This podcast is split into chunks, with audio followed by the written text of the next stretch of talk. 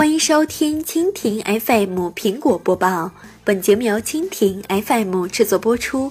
收听更多内容，请收藏订阅本节目，关注蜻蜓 FM 科技频道。库克，欧盟追缴税款是颠倒黑白。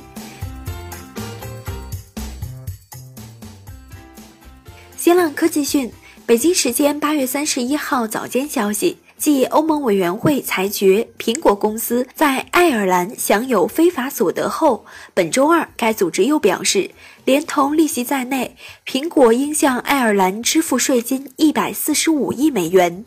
对此，苹果公司的首席执行官蒂姆·库克在该公司的官方网站上公开致信苹果用户，全部内容如下。三十六年前，远在 iPhone、iPod 甚至 Mac 问世之前，史蒂夫·乔布斯创立的苹果公司首次在欧洲运营。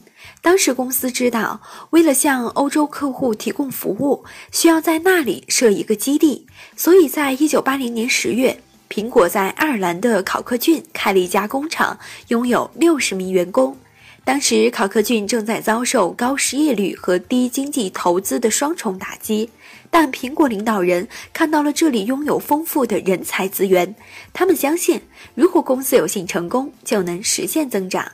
自此。我们在考克郡经营至今，尽管期间我们自己的业务经历过不确定性时期。今天我们在爱尔兰雇佣的员工总数达到了近六千人，绝大多数仍在考克郡，包括最早的一些员工。他们在苹果公司走向全球的过程中起到了各种各样的作用。无数跨国公司步苹果后尘，在考克郡进行投资。如今，这里的地方经济比以往任何时候都要更加强大。推动苹果公司在考克郡实现增长的成功动力来自于创新产品，他们赢得了客户的喜爱。在整个欧洲，是这些产品帮助创造和维持了超过一百五十万个就业机会。他们不光来自苹果公司，他们也来自苹果应用商店蓬勃发展的成千上万个创业 APP 开发商以及制造商和其他供应商。无数中小企业依赖于苹果，能够为他们提供支持，令我们感到自豪。作为负责任的企业公民，我们也为自己对欧洲各地和每个社区的地方经济所做的贡献倍感骄傲。随着我们这些年的发展，我们已成为了爱尔兰最大的纳税人、美国最大的纳税人、世界上最大的纳税人。多年来，如同在这里做生意的所有公司一样，我们收到过来自爱尔兰税务局当局的指导，教我们如何正确遵守爱尔兰税法。在爱尔兰以及我们有经营的每一个国家，苹果都遵守法律，支付我们所欠的所有税款。欧盟委员会罔顾爱尔兰的税收法律，在国际税收程序流程上颠倒黑白，试图改写苹果在欧洲的历史。八月三十号，该组织发表意见称，爱尔兰允许苹果实施税收特殊化。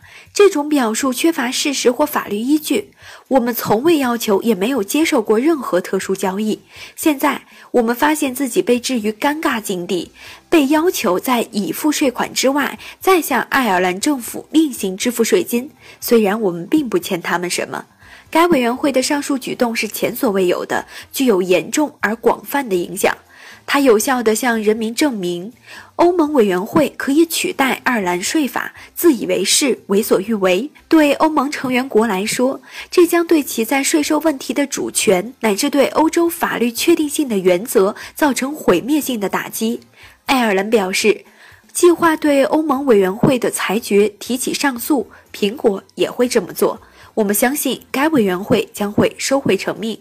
从根源上来说，欧盟委员会的裁决无关乎苹果缴了多少税，而在于哪个政府收到这笔钱。对跨国公司征税是复杂的，但世界各地都公认一条基本原则：一家公司的利税应按照该公司在经营国所创造的价值来征收。苹果、爱尔兰和美国都在这一原则上达成一致。就苹果的情况而言，我们几乎所有的研发和开发都在加利福尼亚完成，所以我们的利润绝大多数是在美国征税的。欧洲公司在美国做生意也是根据相同的原则征税，但是欧盟委员会现在要求追溯过去，改变规则。除了将苹果公司当成明确目标之外，这一裁决也将对欧洲的投资和创造就业机会造成最深刻、最有害的影响。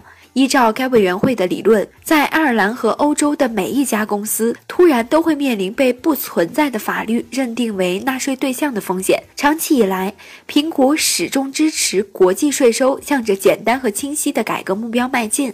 我们相信，这些变化应该通过适当的立法程序来确定。各种提案应该在受影响国家的领导人和公民之间进行讨论，而且任何新的法律都应该向前看，而不是翻旧账。